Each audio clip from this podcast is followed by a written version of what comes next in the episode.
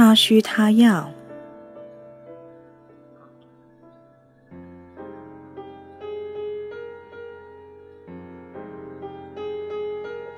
五，他需要同他聊天，沟通交流。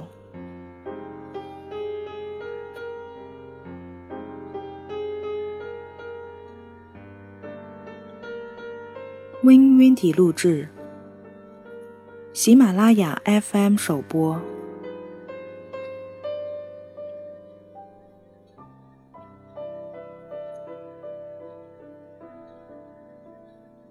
良好沟通的敌人。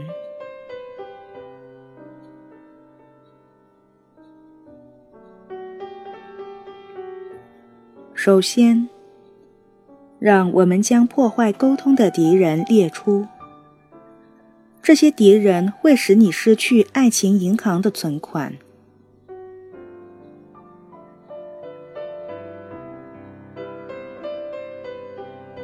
头号敌人。利用沟通，以牺牲对方的利益为代价，达到自己的目的。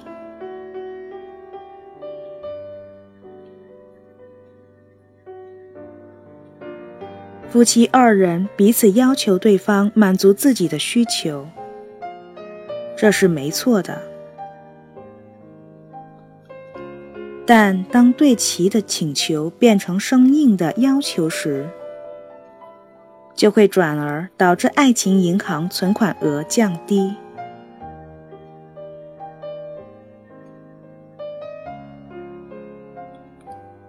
无论你什么时候向对方提出要求，你都是在告诉对方你真的不在乎他满足你需求时的感受，你只管自己想要的，仅此而已。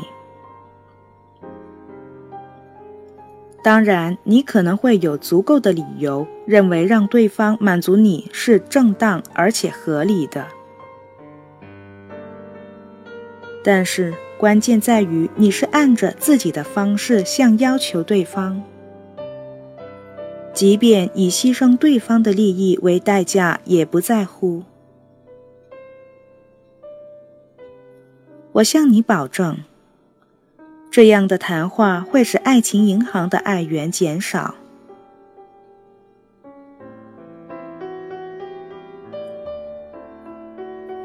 然而，不体贴的要求不单单会破坏对方对你的爱意，而且还会使得他以后可能不会再按你的旨意行事。即使这一次听从了你的命令。可是下次他肯定会多个心眼儿，一发现苗头不对，就猛烈反击。由此看来，争斗几乎是必然的结果。即便不出现在这次，也会出现在下次。在婚姻里。不体贴的要求不仅是进行良好沟通的大敌，而且也是非常愚笨的方式。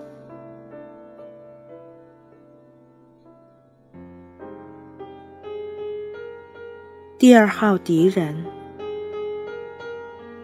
利用沟通来伤害对方。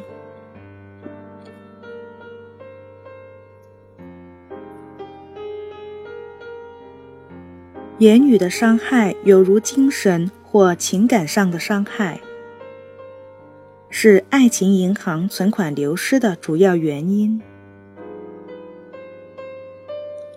这种伤害比起肉体伤害更为严重。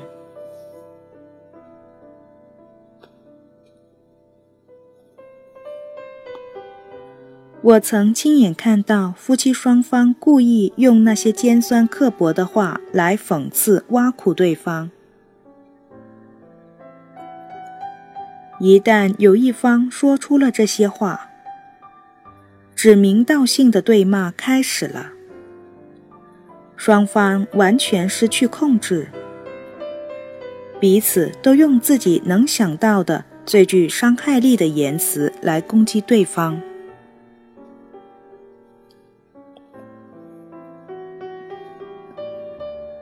在没有婚姻关系的伴侣之间，这样的情况常常可以得到化解，但在婚姻生活里，却是怎么也化解不了。长时间以来，因为过去多次口角产生的积怨，也会使得夫妻彼此憎恨。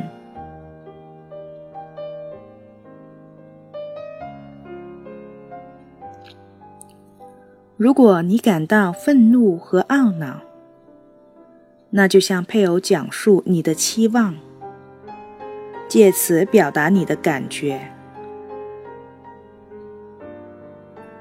但是，记得别再用伤害性的言语来处罚对方，因为那只会冲淡配偶满足你需求的意愿。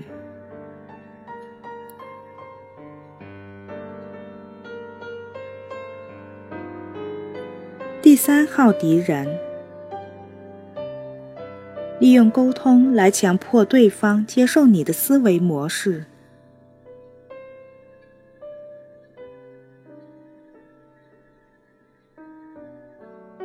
再也没有比那些企图把自己的观点强加给别人的谈话更让人觉得讨厌的了。这种人似乎不尊重你做决定的权利。如果你要另一半了解你的感受，得设法向对方表达，但是在疏解自己的感受的同时，不能要求对方放弃自己的价值观或是评判力。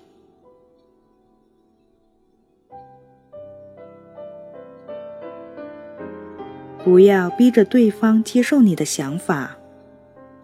如果不能达成一致，不妨学会尊重丈夫或妻子的意见，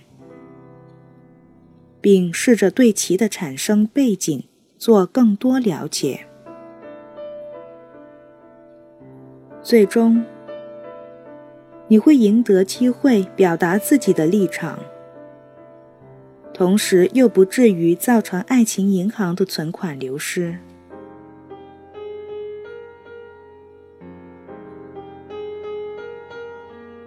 第四号敌人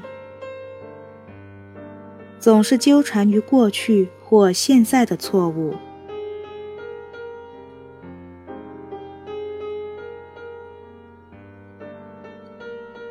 在婚姻生活以内或以外。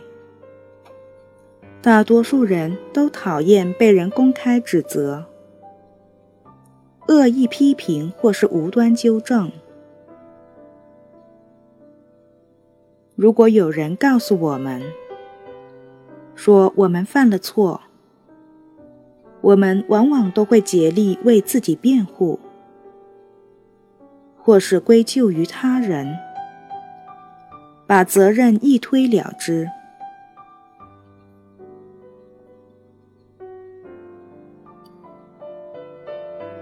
另一方面，如果我们所关心的人解释说想要我们满足他的需求时，我们常常会乐意效劳。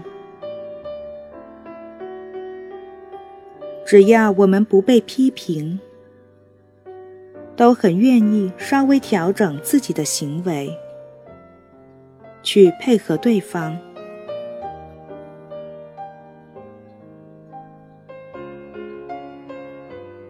错误是很难界定的。某人眼中的错误，就另外一个人看上去却是正确的。不过从这个角度来看，就比较容易了解为何对方的需求得不到满足。如果乔伊斯告诉我，我让他很不高兴，那么我应该接受他的看法。毕竟他最清楚自己的感受。当他这样说的时候，并不是在批评我，相反的，只是将我的行为带给他的感受一五一十的说了出来。对他而言，我关心他，只不过是件额外的礼物，而不是必要的需求。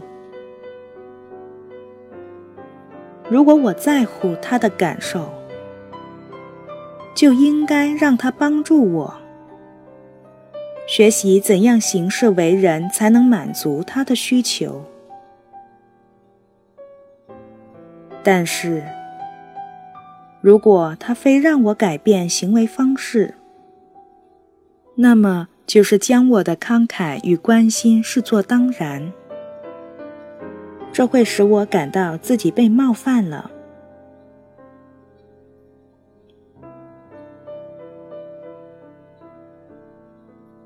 哈里婚姻法则第三条是这样总结的：